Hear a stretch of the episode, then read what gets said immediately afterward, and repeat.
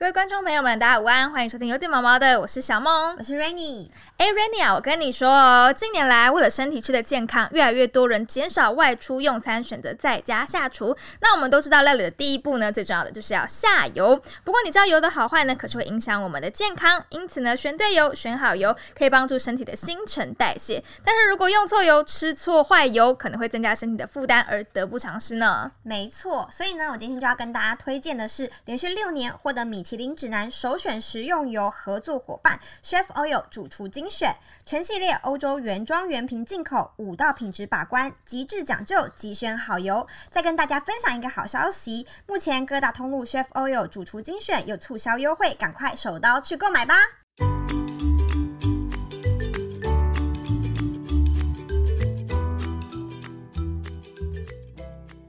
各位观众朋友们，晚安，欢迎收听有点毛毛的，我是小梦。我是 Rainy。那我们刚刚在上一集呢，了解了很多关于免疫猫的小知识。那这一集，哎，这可以养吗？我们将更多了解 Lina 创办宏远免疫猫一郎的小故事哦。那可不可以先请 Lina 帮我们介绍一下每这这间店里面每只猫咪呢？Hello，大家好，我是 Lina。每一只吗？因为我现在总共有十八只。哦，十八只啊！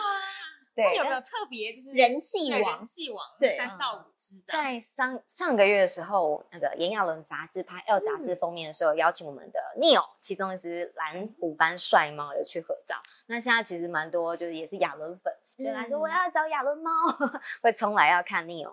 那因为我们店也是蛮推崇布偶猫，因为它很适合说跟人互动上面很温和，所以我们店有人气猫王 Nike，那它也是跟鬼鬼。有合照，那反而是很多会特地定位问说，今天 Nike 有在吗？哦，还有他的小粉丝会慕名而来。对，但我们名就是缅因猫咖啡厅，就布偶猫一直很受欢迎，这样。布偶猫魅力太强大。对，然后另外是像我们店的店长叫 Nomi，它是一只橘色的奶油橘色缅因猫。那因为它是最稳重的哥哥，常常会照顾人，然后甚至在店里会有时候跟客人玩你丢我捡，所以它人气也很高。对，然后都很乖的，会真的去捡吗？看，如果看他心情，很多客人很满，他就不会，因为还是需要空间。对，另外还有一只人气王是隐藏版的，是哪一位？叫 Q 蹦，是三花色的，在那边。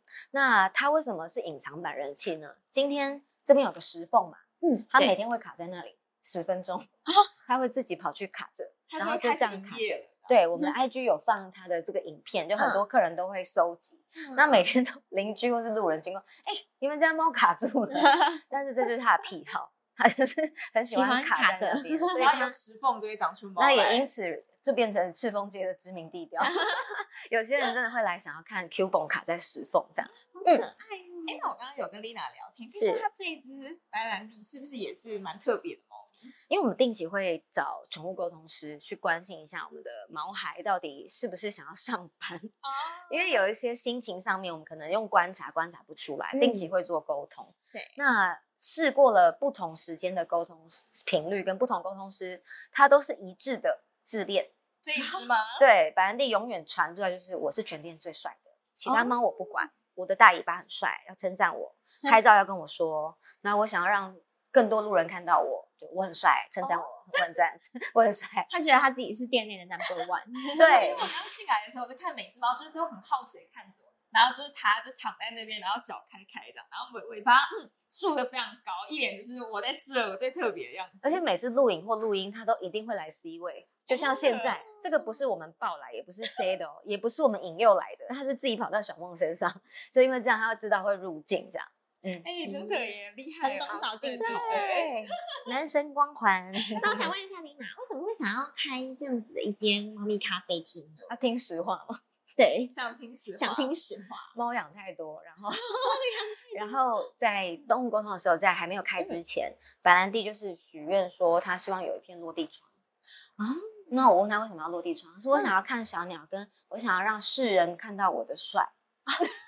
你帮他完成心哇！对，就是落地窗的部分，我想说，那就真的给他一片落地窗，然后让他可以享受他的猫生这样子。那也因此这样子就呃结合了一些其他的想法。我们这边是艺廊嘛，就是希望说用不同的艺术家的不同的眼光的角度去记录猫的美好这样子，所以也会定期办展，然后让猫咪有个很 chill 很舒适的空间，就可以晒晒太阳，然后看看路边的景物这样。对，因为我们其实，在店内有发现很多那种画框啊，然后上面都是画着猫咪，嗯然后有些很可爱，有些很特别，所以其实这都是一些收藏的收藏品嘛，还是是、嗯，定期跟艺术合作家配合合作。我们之前会定期每两个月办一个展览，这样子。对，那现在就是以不同的媒材、不同的季节，可能会偶尔更换一下作品。所以那我也好奇的是说，既然开一个猫咪咖啡厅，那为什么是呃以哎缅因猫为主？哦是因为缅因猫养太多了？是吗？就是小时候就是梦想，希望可以养狮子、老虎这种猫科动物，大的、帅的，但是真的不能养啊。我还就是六岁那边 Google 老虎可以养吗？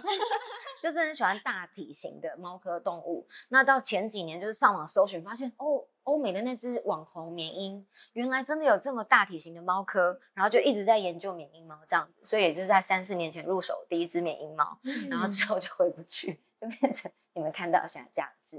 就 好几只，好几只。对，这个有个故事哎、啊怎么说？就是我们本来没有那么多只嘛，但是因为猫咪上班之后想要轮班，我们又很注重猫咪的福利。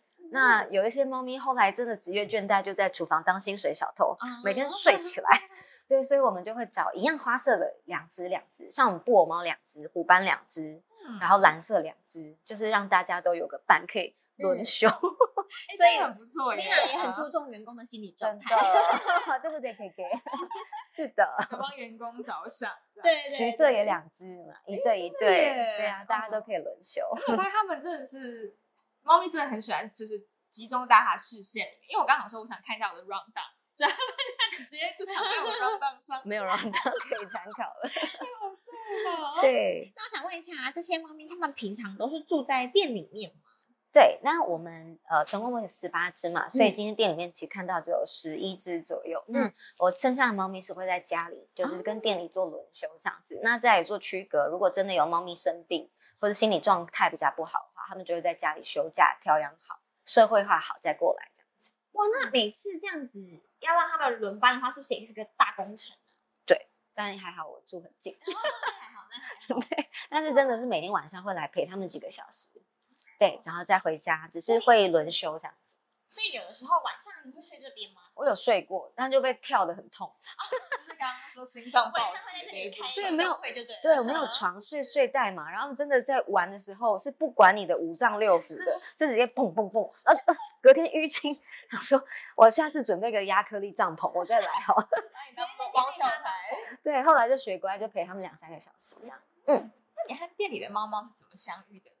第一只猫咪的话，就是我很想入手缅因猫，然后上网找，但是这只很特别，就是白兰地，这边吗？对，就为了它开店嘛，所以它。开启了我的开店之旅。那其实我觉得有点半半救援的方式，因为它是算是在网络上有私繁业者，然后我在看他们要对谈交易的过程，好像疑似要被卖去比较不好的地方，对，然后我就跟他说，那不然我要，然后对你多少钱这样，所以我算是从一个不知道你们讲，就 从酒店妹手上，这可以讲，你到时候逼。对把它逼掉。对，把它救援回来，这样也不算救援，就是我不忍心它被卖到我觉得看起来不太好的地方，对对，就把它带回来，然后带回来开始研究，哦，原来它不是纯种的缅因啊，怎么判断？开始我去做功课，然后接着就是它要有个伴，然后再入手第二只、第三只，就一直到现在，就十八只了。对，应该短期内不会增加是哇十八只，厉害有问题想提问，就是十八只每个月的他们就是开销对不对对就是穷养富养，看你要怎么养，但我觉得给大家一个观念，至少一个月一只猫三到五千，嗯基本。对我们来算一下，五千乘以十八，乘以十八，嗯，大家自己计算不太会算。数学不太好。另外有个超难的题目，就是咪猫咪是前脚呃五只手指，后脚四只，所以一只猫有十八只脚趾，那我要剪多少脚趾？十八乘以十八，十八平方吗？对，十八平方，也是大家自己算。但脚趾真的也是一个工程，哎，你都自己剪吗？还是员工会帮忙？伙伴也会一起剪，对哦，但是会很难剪啊？网络上一嗯些就是猫咪都超难剪指甲，要动用超多人力。真的看个性啦，但我觉得缅因猫已经比我所有养过的猫都好捡非常多。但它们在家相对没有那个路人来来去去的状况下是非常好捡的。因为我刚刚其实有发现，因为有些猫它们不喜欢被摸手看指，这边就可以这样任摸，对我刚刚也有偷偷摸一下，然后肉球就还好，顶多就丢一下丢对一下，对，它们算好捡的。你真的很温柔哎。对呀，哇，忽然觉得要不要养一只啊？敬仰了起来。丽娜老大，就是我这边的肾是拿去卖的，缺一颗肾。对了，因为我觉得这家咖啡厅其实还蛮特别的，因为一般的宠物咖啡厅，很多人都还是会有那种以 table 为主的，就大家可以坐在桌子上面吃饭。但这边呢，主要是以席地而坐为主，可以跟猫咪这样零距离的互动。那一开始为什么会有这样子的想法？这个设计其实不是为了让客人可以近距离接触猫咪，完全是相反，是为了猫咪而设计的。哦对，因为我们人跟猫咪的比例啊，就是如果以猫咪人类蹦蹦蹦蹦，尤其是高大的男生，对他们来说其实就是像哥吉拉在那边跑跳这样。那其实每天这样子走动的话，对他们来说都是一种压迫的压力，并且他们会比较紧张。所以让客人入入座之后就坐下来，其实对猫咪来说，他们会觉得大家是差不多的高，他们也会相对的稳定。那客人也会觉得，哎，这样子很近距离，可以让他们过来身上蹭蹭啊，所以其实是一举数得这样。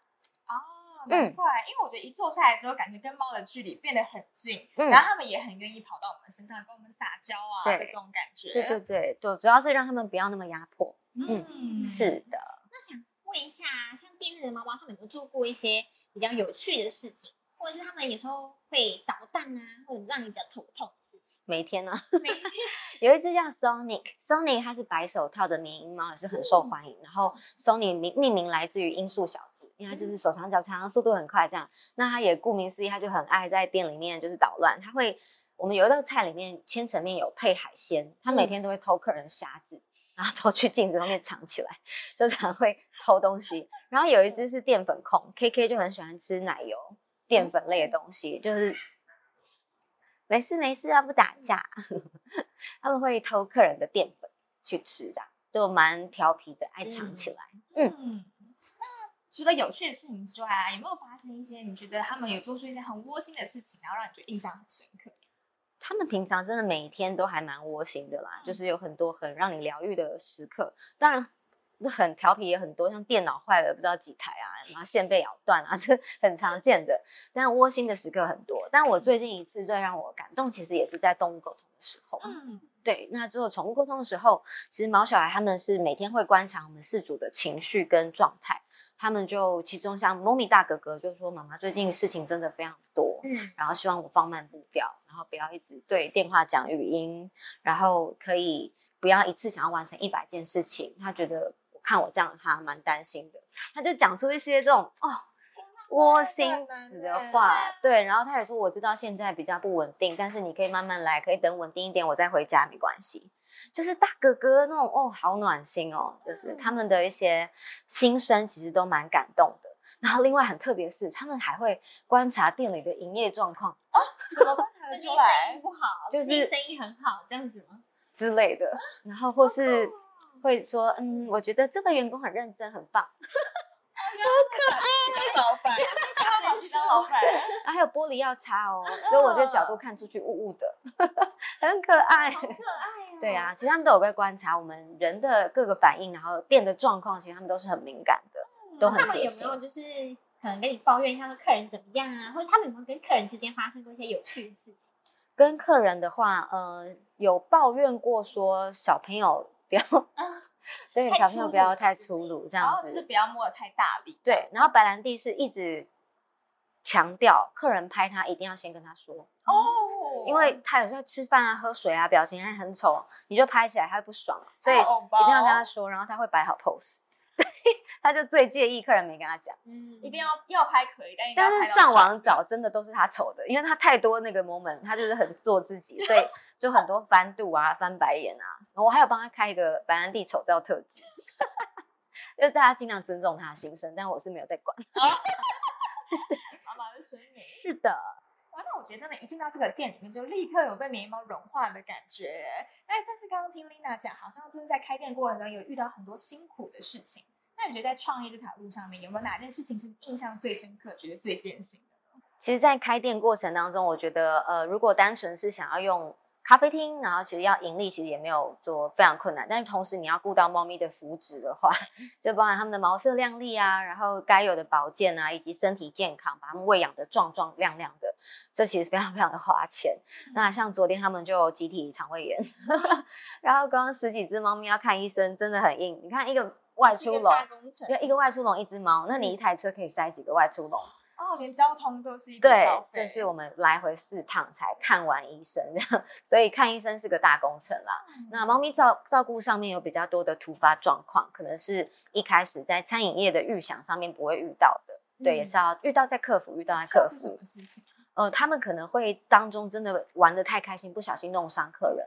哦，对对对，那属于是猫咪的行为造成的嘛，就需要跟客人去沟通。那也有造成客人过敏的问题。对，他说我哦，我好爱猫，我不会过敏，就一进来就这边都红掉。对，那也是我们没有办法避免预期到的事情，就需要处理这样的问题。然后再来就是餐饮业的人真的很难找，他应该是所有企业家现在都遇到一样的问题。这几个面向，我觉得是目目前比较辛苦的地方，但大部分都是很开心的故事，就是每天还是都会被猫咪给疗愈到，所以我觉得开心大于辛苦蛮多的。嗯，那丽娜对于这一间就是呃红月美英猫一郎的期许，嗯，未来的期许有什么可以跟大家分享？嗯，就是常常会遇到的，台湾的还是会台湾人会希望去强调说，哎，领养代替购买，对，但我们想要。推崇的一件事情就是，你今天不管领养还是购买，你养了宠物之后坚决不弃养。所以，尤其是缅因猫、布偶猫这么高单价的猫种，会建议大家可以多做功课，多了解，多互动。尤其像可能如果真的买到可能不纯的或是生病的，在后面照养上面可能就会延伸有弃养的问题。所以是蛮希望大家可以来我们这边。多问问题，多了解，多知道他们的照顾所有的细节，包含费用还有辛苦的地方，然后慎选之后下定决定再去做购买。那我相信大家拥有自己的猫咪，不管是购买还是领养，都好好的可以享受缅因猫、布偶猫或是任何的猫咪陪伴你们、疗愈你们的时光。猫咪现在都一年，呃，猫咪现在寿命平均都是十五到二十岁，所以其实陪伴我们蛮久的。对，就好好跟他们建立关系跟感情，然后认识之后，好好的让他们陪你他们的一辈子。